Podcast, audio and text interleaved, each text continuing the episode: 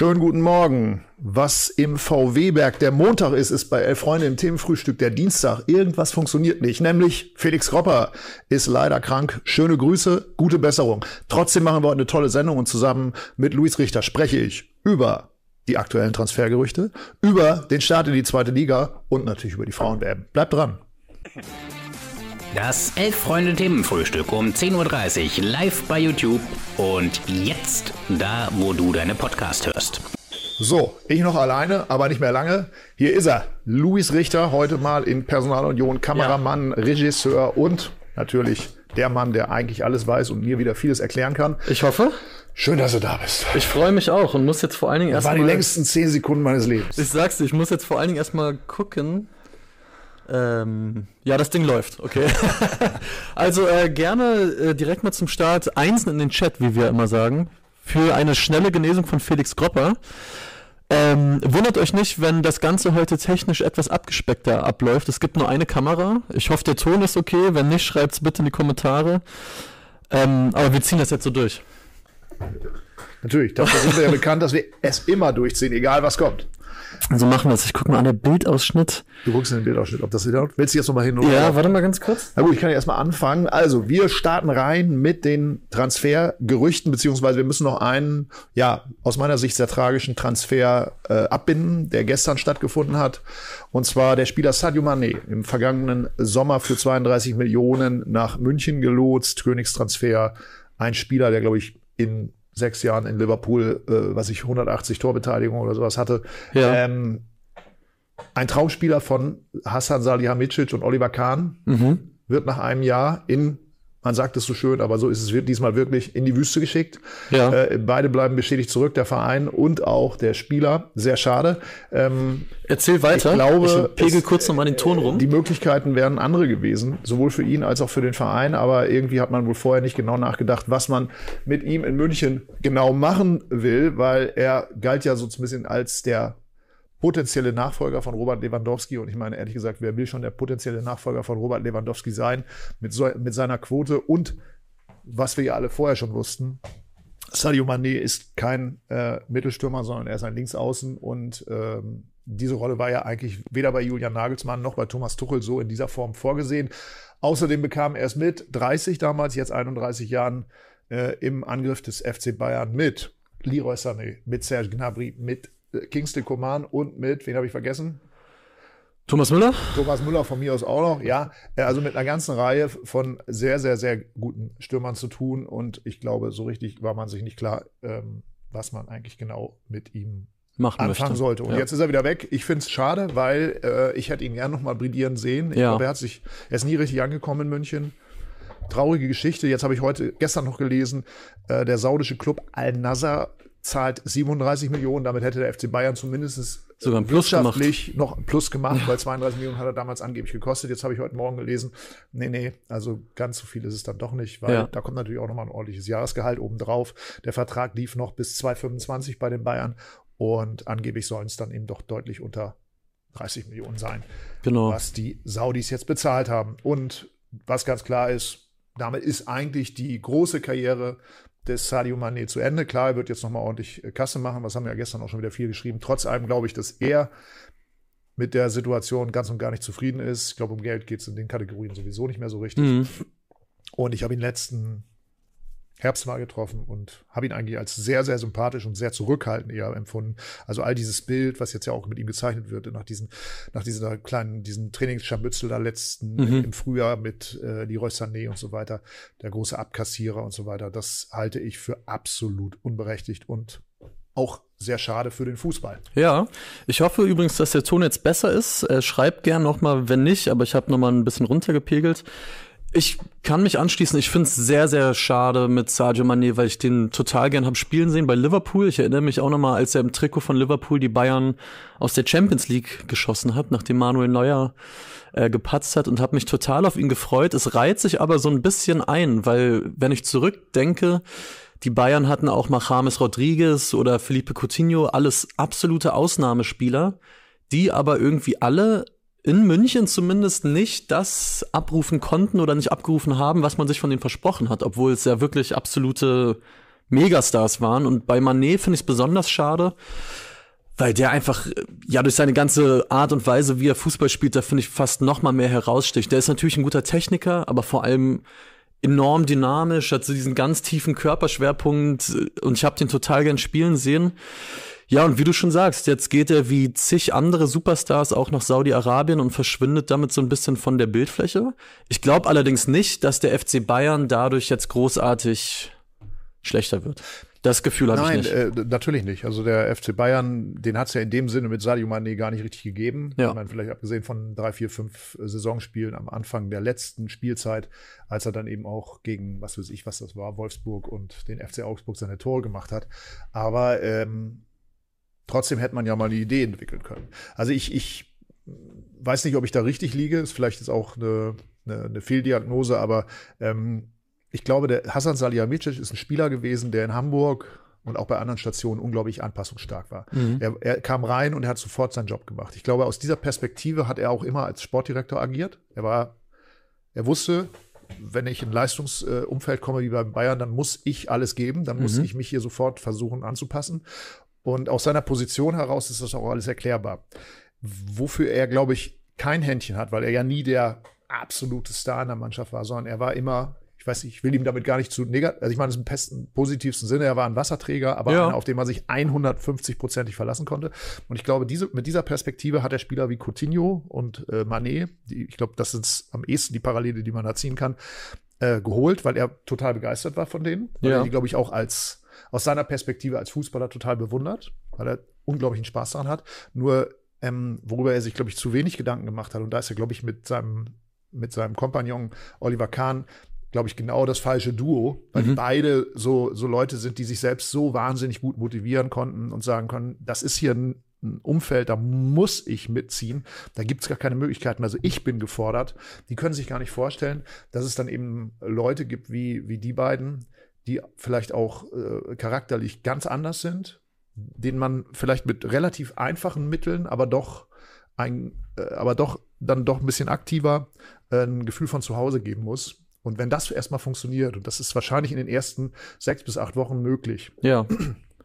dann können die auch total brillieren. Aber wenn das nicht passiert, ich glaube, in den beiden Fällen ist es total daneben gegangen, dann, dann bleiben die einfach stecken und dann muss man eben nach einem Jahr sagen, schade, das hat wohl überhaupt nicht hingehauen. Mal gucken, ob wir selbiges auch irgendwann über den Transfer von Hurricane sagen. Es ist eine Endlossaga. Aufs Christkind. Es ist eine Endlossaga. Gestern äh, von Sky Sport äh, hat äh, getwittert ein gewisser Ben Heckner und hat ein Video gepostet von der Cessna 560 XL, die um 20.09 Uhr mit den Bayern-Verantwortlichen Marco Nepp und Jan-Christian Dresen am Flughafen Oberpfaffenhofen bei München gelandet ist. Aber äh, no done deal, no agreement äh, Negotiations ich, ich, still ongoing. Ich komme ehrlich, ehrlich, gesagt noch nicht mehr hinterher. Kannst du mich aufklären? Also, ich, meine Information am letzten Donnerstag war, Freitag ist das Meeting in London und genau. dann wird's über die Bühne gebracht. Dann Freitagvormittag meldet die Bildzeitung, äh, äh, Danny Levy ist verhaftet worden oder was? War, was war da los? Ich habe es ja. nicht verstanden. Also, oder, oder war das einfach irgendwo, hat Herbert Heiner ihn einfach in seinem Keller eingesperrt oder warum? Ich, ich habe das ehrlich gesagt auch nur am, am Rande mitbekommen. Ich blick auch nicht mehr durch, weil es gibt so viel verschiedene Wasserstandsmeldungen, so viel Summen, äh, die da die Runde machen. Anscheinend liegen beide Clubs immer noch auseinander. Tottenham will 100 Millionen Euro haben für einen fast 30-Jährigen, der nur noch ein Jahr Vertrag hat. Puh, und es äh, beide Clubs, äh, so scheint es immer, steht, sind noch total entspannt. Wir haben ja noch ein bisschen Zeit.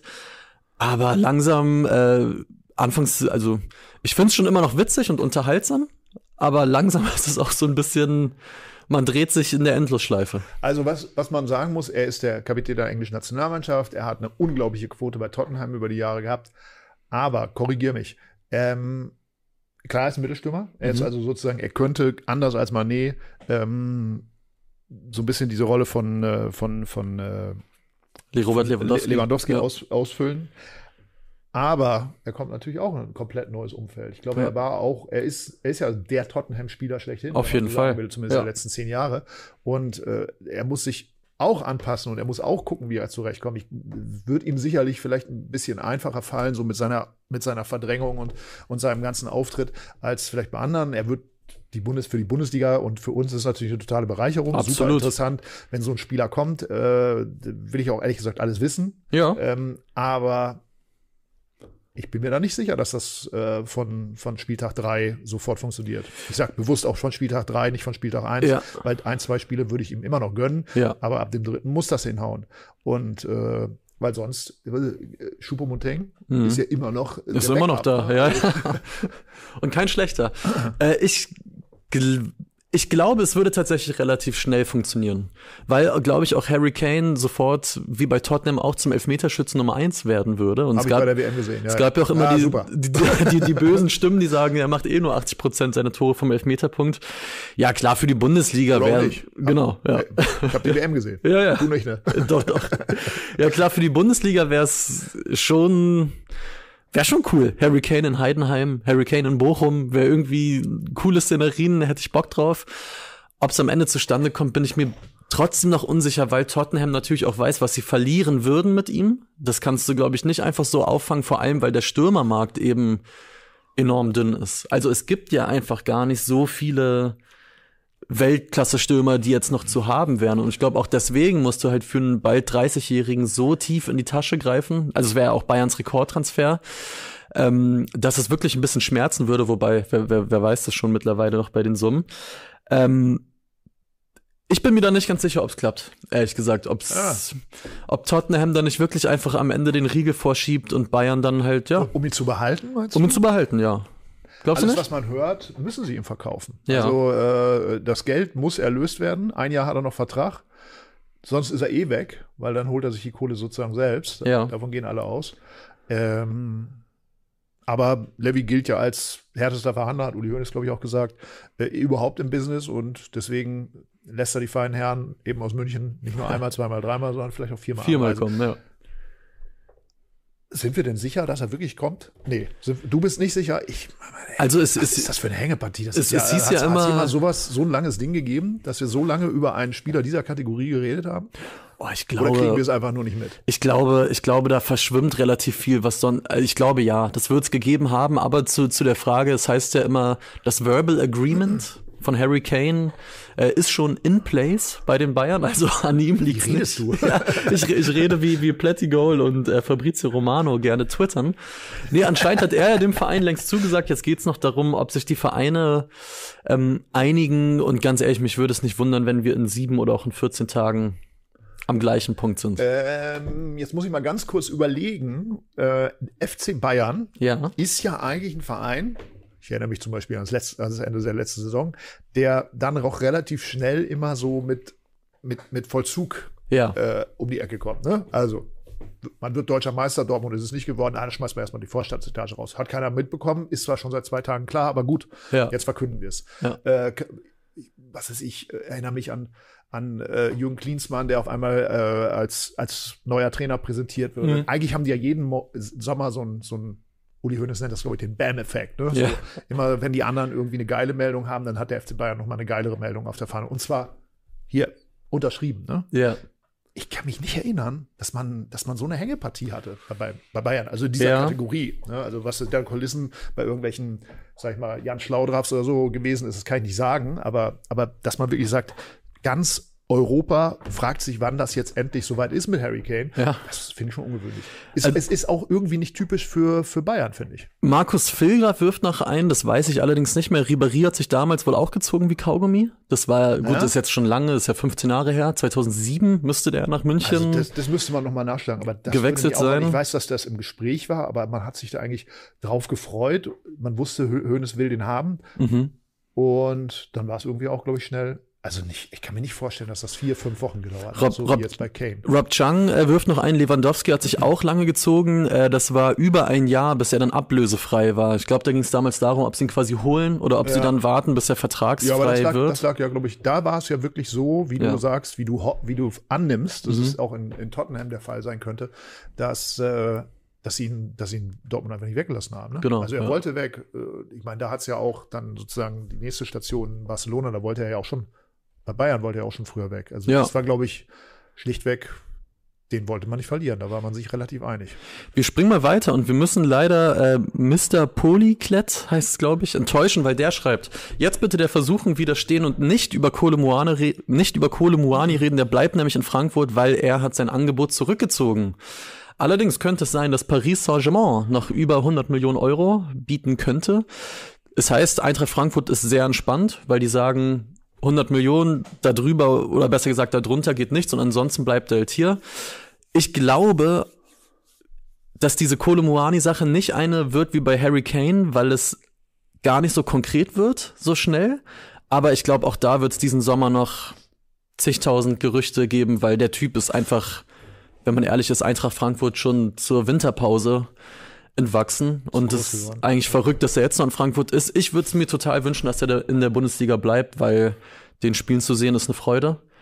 Ob Frankfurt nicht dann, wenn PSG irgendwann sagt, hier sind 120 Millionen, ob die nicht einknicken, weil das wäre ja immer noch eine absolute Win-Win-Situation für einen Club wie Eintracht Frankfurt, wird man sehen. Was sagt dir dein Bauchgefühl? Bleibt der, geht der?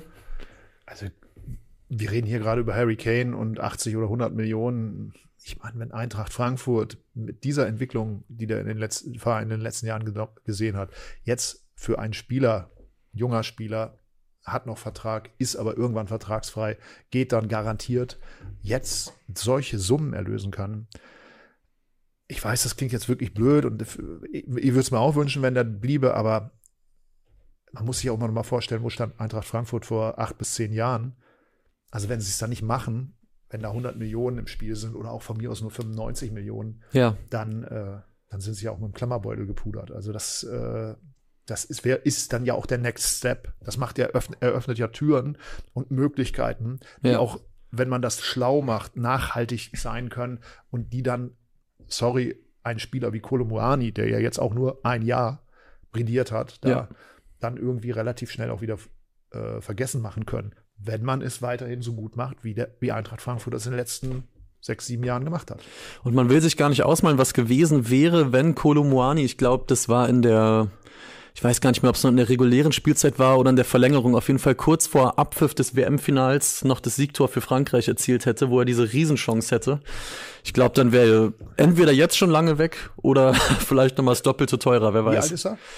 Boah, kann ich dir sagen, ich glaube, der ist nicht viel mehr als er ist 24, okay. 24. Ja, ja, ja gut. Ich mein. Hat noch ein paar Jahre.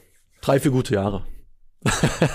Wird er noch haben. Taucht, taucht auch bei Bayern auf. Ne? Vielleicht taucht auch bei Bayern auf. ist das alles eine Nebelkerze mit Harry Kane. Ich sag's dir. Äh, Luise Spalleck wirft zu Recht ein und man muss sich fragen, warum kann es bei so Transfers nicht immer so laufen wie im Falle von Haris Tabakovic? A, Fußballer mit Supernamen, Haris Tabakovic, wechselt jetzt zu Hertha BSC und gestern hat seine Freundin schon bei Instagram dann Fotos gepostet, wie sie in Berlin gelandet sind und da wusste man, okay, die Nummer ist durch. Warum nicht immer so viel Transparenz?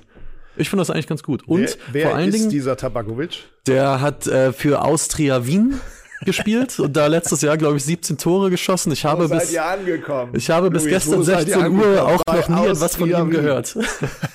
Aber lass uns doch damit äh, überleiten. Wunderbare Überleitung. Wunderbare überleiten äh, zur zweiten Liga. Gestern hat ja Nussi hier schon aus der Perspektive eines Schalkers von dem wirklich grandiosen Auftaktspiel der zweiten Liga gesprochen, HSV gegen Schalke 5 zu 3. Wie hast du es als Sympathisant des Hamburger Sportvereins erlebt?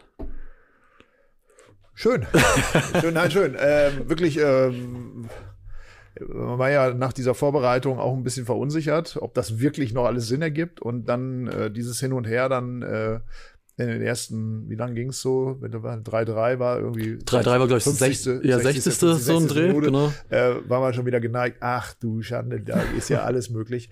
Aber, ähm, aber nein, ich meine, das sind natürlich Fußballspiele, gerade dann auch im Volkspark, die, die einem das Herz mal ein bisschen höher schlagen lassen, Absolut. gerade nach dieser doch wieder ernüchternden letzten Saison. Und äh, ich will mich jetzt auch bewusst nicht so extrem mitreißen lassen, weil äh, ich bin mir absolut sicher, man kann da sehr, sehr, sehr viele Fehler auch noch analysieren in diesem mhm. Spiel von Hamburger Seite.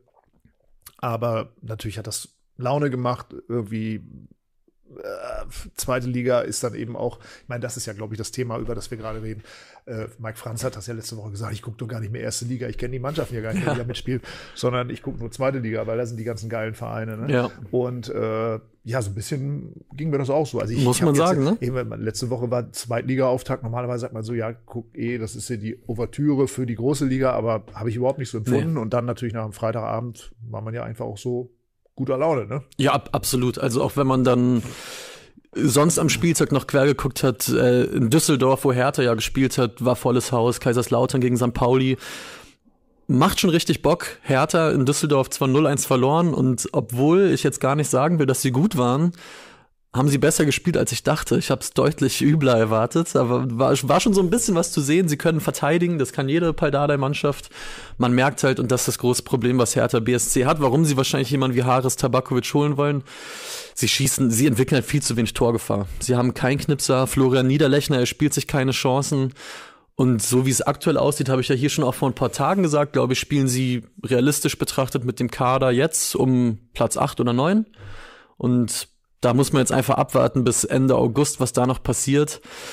Man muss schon sagen, ich habe jetzt schon ein bisschen Angst, Freitagabend zu Hause gegen Wien Wiesbaden. Am dritten Spieltag geht es nämlich zum Hamburger Sportverein. Also wenn man jetzt gegen Wiesbaden Freitag nicht zu Hause gewinnt, könntest du schon mal einen richtigen Fehlstart hinlegen in die zweite Liga. Und da habe ich keine Lust drauf. Da habe ich überhaupt gar keine Lust drauf. Deswegen werden mir jetzt schon so ein bisschen die Hände nass, wenn ich an ein Heimspiel gegen Wien Wiesbaden denke. Soweit ist es schon gekommen. Ich, äh, ich möchte da ungern noch draufhauen, weil ihr liegt am Boden. Ja. Ganz ehrlich. Also ihr liegt äh, schon gefühlt seit äh, einem Dreivierteljahr am Boden. Zumal, was jetzt noch dazugekommen ist. ist das nicht mein Stil, Ja, auf sowas noch danke drauf dir. zu knüppeln.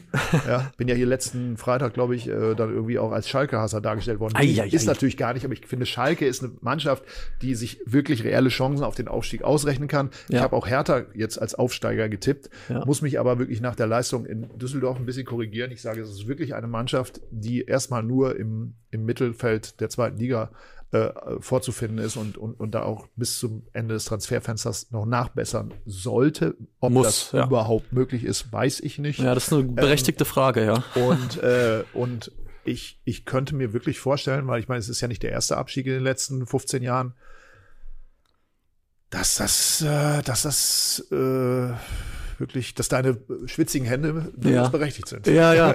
Trotz, äh, da würde mich mal interessieren, wie, wie siehst du das? Jetzt haben ja dann am Samstag auch direkt alle drei Dardais gespielt. Martin von Anfang an, Palko und Benze wurden eingewechselt. Und jetzt geht's ja so ein bisschen äh, hin und her. Pal Dardai reagiert ja immer sehr allergisch. Allein wenn man schon sagt, Herr Dardai, Ihre drei Söhne haben gespielt, fällt er einem schon ins Wort und sagt, guckt mal Leute, so und so sieht's aus. Äh, will er überhaupt nicht hören von wegen Bevorzugung, bevor, von wegen äh, Vetternwirtschaft. Es sind ja alles drei talentierte Fußballer, die sicherlich auch viel Potenzial haben, aber wie, wie, wie siehst du das? Kann man da Hertha Also, was Ja, vorwerfen? ihr, müsst oder? euch jetzt, ihr müsst euch jetzt einfach mal entscheiden, muss ich mal ganz offen sagen. Wollt ihr Paul Dardai als Cheftrainer oder wollt ihr nicht?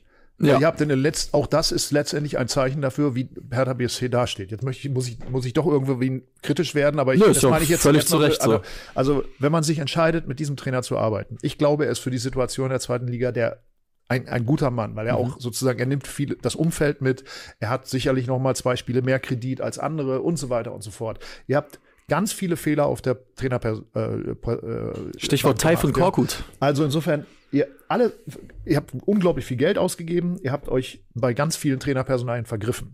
Jetzt habt ihr den zum dritten Mal, Ja, zum dritten Mal wieder auf die Bank gesetzt. Und was macht ihr am ersten, zweiten Spieltag? Fangt wieder an, über seine Aufstellung zu reden. Erstmal, ja, dass diese Aufstellung zufälligerweise einen ähnlichen Namen trägt wie er oder in einigen Stellen zumindest. Ja, also entweder man vertraut ihm oder man vertraut ihm nicht. Wenn man ihm nicht vertraut und jedes Spiel quasi aufs Neue Mhm. Auseinanderdriftet und dann sogar noch mit mit, mit Spielern äh, oder mit, mit, mit, mit, mit, mit der Aufstellung so hantiert, dass man sagt, ja, der bevorzugt äh, den zweiten Sohn, den dritten Sohn, der muss jetzt auch noch mal spielen. Am Ende stellt er den sogar noch ein Schaufenster, solche Sprüche kommen dann auch. ja, ja. Dann habt ihr, ich sag's mal ganz offen, dann habt ihr verloren. Ja. Ja, weil das ist nämlich genau das, was Vereine wie, wie den SC Freiburg, wie äh, sogar wie, wie den FC Augsburg meines Erachtens auszeichnen, dass da dann doch bis zu einem bestimmten Punkt natürlich gesagt wird, der macht das schon. Der macht das schon. Der Christian Streich, dem können wir vertrauen. Absolut. Wenn der jetzt 15 Kinder von sich in die Startelf beruft, geht nicht. Also, wenn er alle seine Kinder in die Startelf beruft, ja. dann wird das schon seinen Sinn haben. Das glaube ich ja? auch. Und dann das können wir immer noch in, in, in 16 Spieltagen mal darüber reden, dass der, dass der linke Verteidiger Streich doch nicht so funktioniert ja. hat. Aber, aber doch nicht gleich nach dem ersten Spieltag. Also, du, du sprichst mir aus der Seele, weil das auch nachgewiesenermaßen Spieler sind, die auch teilweise ihren eigenen Weg gegangen sind. Also Marton wurde nicht unter Pal zum Profi. Palko hat zumindest in Ungarn für alles, was es wert ist, wirklich eine gute Rolle gespielt und Ben Sedadai wollte, glaube ich, jeder zweite Bundesligist haben, ist gerade U17 Europameister geworden. Also ich finde es in erster Linie als jemand, der auch mit Paldade so ein bisschen groß geworden ist, der ihn als Spieler hat äh, spielen sehen, ich finde es in erster Linie total cool. Ich bin ein absoluter Fan von. Und ich glaube Paul auch, wenn er sagt, ähm, wenn er über seine Verbindung mit seinem Vater spricht, wie schwer der es ihm gemacht hat und wie wenig er ihn bevorteilt hat. Im Gegenteil, dass er es ihm sogar schwieriger gemacht hat als den anderen Spielern. Das kaufe ich ihm ab. Da kann man mich gerne als naiv bezeichnen, aber ich habe da nicht das Gefühl, dass irgendwie ein Benze Dardai Minuten kriegt, die anderen Spielern eigentlich zustehen, wenn er überhaupt nichts dafür tut. Und in erster Linie, wie gesagt, ich finde es einfach geil. Trainer an der Seitenlinie, drei Spieler auf dem Rasen. Ich finde es eine coole ja, Geschichte. Da, da, bin ich, da bin ich wirklich ganz generell äh, der Ansicht, ähm, äh, dafür sind die verhandelnden Ver Personen verantwortlich, das zu, ja. zu, zu, umreißen. Das steht mir überhaupt nicht zu, sowas zu sagen. Also ich meine, diese Diskussionen gibt es ja überall. Ja, ne? klar. Also keine Ahnung, Jörg Schmatt geholt seinen Sohn als Chefscout. Mhm. Oh, ist das Klickenwirtschaft. Ja gut, aber die, wenn solange die Mannschaften gut spielen, scheint er ja nicht so viel falsch zu machen. Christoph Daum zum Beispiel hat auch immer seinen Sohn mitgebracht. Genau. Ja. ja. Ja, das sind äh, man, ehrlich gesagt, innerhalb der Familie ist ja auch die Wahrscheinlichkeit relativ groß, dass man diesen Menschen auch sehr viel zutrauen kann, weil man sie einfach sehr, sehr, sehr gut kennt. Ja. Und ehrlich gesagt, wer würde das dann nicht machen? Man muss natürlich aufpassen, wo da wirtschaftliche Abhängigkeiten entstehen. Ja. Wenn der nicht performt, dann wird er nicht spielen. Das muss man sich auch mal vorstellen. Der wirft seine Kinder mhm. in, in ein Haifischbecken und sagt so, jetzt müsst ihr mal schwimmen. Ja. Weil er weiß ja genau, wenn die nicht performen, sind die die allerersten, die dran gehängt werden. Und jetzt passiert es schon. Und das finde ich tragisch. Weil man kann ihn ja sportlich jetzt erstmal, der nicht irgendwie vier Eigentore geschossen oder was auch immer, ne? Also, genau. Oder? Ich halte es damit äh, dem Karl-Kanal, der schreibt, ich find's gut, können wir trotzdem das nächste Thema aufmachen? können wir. Denn gerade gra vor ein paar Minuten zu, so. gerade vor ein paar Minuten zu Ende gegangen, äh, die bei der Frauen äh, die US-Amerikanerinnen zittern sich weiter mit einem 0 zu 0 gegen Portugal. Die Portugiesinnen waren da richtig gut dabei, die hatten ihre Torchancen. Also die USA hat da eben in der realen äh, oder hat in der Gefahr geschwebt, tatsächlich in der Vorrunde aus diesem Turnier auszuscheiden. Wir wollen so eine Mini-Zwischenbilanz ziehen, weil ja auch noch nicht alle Gruppen äh, durch sind. Die deutsche Nationalmannschaft spielt ja selbst noch am Donnerstag von allem, was man bisher so gesehen hat, hat sich für mich ein klarer Favorit rauskristallisiert und das ist Japan. Wie die durch die Gruppe gegangen sind, wie die jetzt Spanien, zwar in einem Spiel, wo es um nichts mehr ging, weil beide weiter waren, äh, mit 4 zu 0 filetiert haben. Japan gefällt mir richtig, richtig gut. Ja. Ja, okay, jetzt bin ich gespannt. ja, äh, nur äh, äh, das Gesetz der Serie sagt natürlich, wer in der Vorrunde äh, makellos performt, fliegt dann doch immer der, im Viertelfinale äh, ah. äh, wegen in einem Elfmeterschießen raus, oder? Ja. ja. also, oder liege ich da falsch? Ja, äh, klar, es gibt äh, die Favoriten, du hast gerade einen erwähnt, die USA.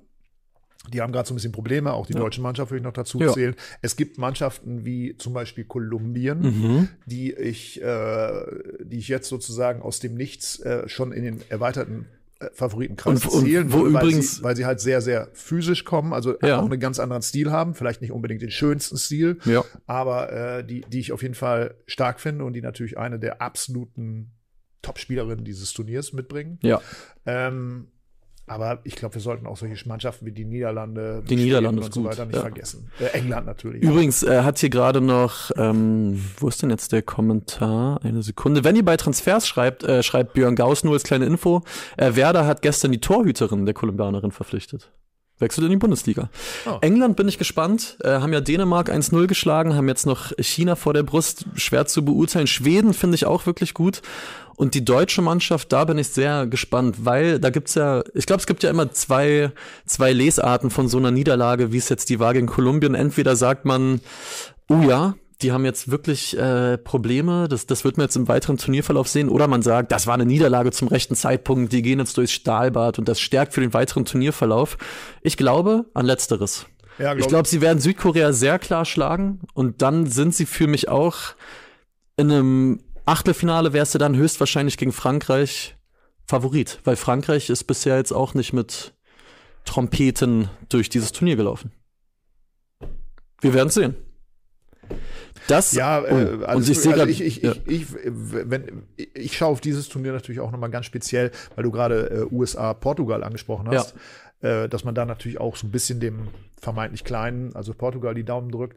Ich, äh, mein Liebling ist natürlich Jamaika. Ja, die sind doch gut. Die haben noch eine Chance, dass weiterkommen. Brasilien. Ja. Und äh, das wäre natürlich spitze, wenn und die, glaube ich, einen Unentschieden reicht. Den reichen Unentschieden, weil die einen Punkt Brasilien, mehr. Also sich da sozusagen reinschmeißen, dann bin ich natürlich, dann ja. schmeiße ich natürlich gleich erstmal meine Bob Marley Best of rein. Also Jamaika finde ich super und ich will mir überhaupt nicht auf die Schulter klopfen, aber zuerst gehört habt ihr es natürlich im Themenfrühstück. In der Folge, glaube ich, vor anderthalb Wochen mit Max, äh, dass Jamaika da, glaube ich, eine ganz gute Rolle spielen kann, äh, würde ich den total gönnen.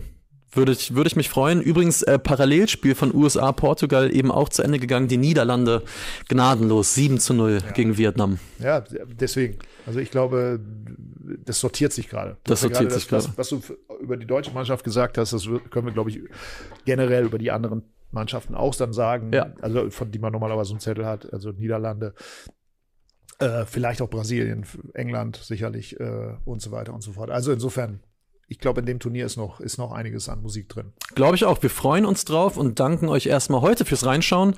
Hoffentlich wird es morgen mit der Technik alles nochmal ein bisschen sauberer, ein bisschen besser. Äh, schickt äh, Felix gerne nochmal eure besten Genesungswünsche. Ich bin mir sicher, die kommen über Energieübertragung bei ihm an. Und dann sprechen wir uns hier morgen wieder genau. um 10.30 Uhr. Lasst einen Daumen da. Das ist immer, wenn in diesem Moment Richtig. Macht, macht Felix immer so. Richtig. Ne? Also, genau, hinter der Felix, Kamera. Ne? Lass einen Daumen da, wenn du zu Hause bist. Lasst einen Daumen da, lasst auch gerne ein Abo da, wenn ihr uns hier gerade als Podcast hört. Auch da werde ich am Ton äh, morgen nochmal werkeln. Lasst uns da auch, wenn ihr wollt, gerne bei Spotify eine Sternebewertung da. Wir freuen uns sehr, dass wir da die 1000 Bewertungen geknackt haben und freuen uns auch, wie viele von euch äh, ja uns als Podcast hören jeden Tag. Das macht uns sehr happy. Danke für heute. Wir hören uns morgen. Schönen Tag.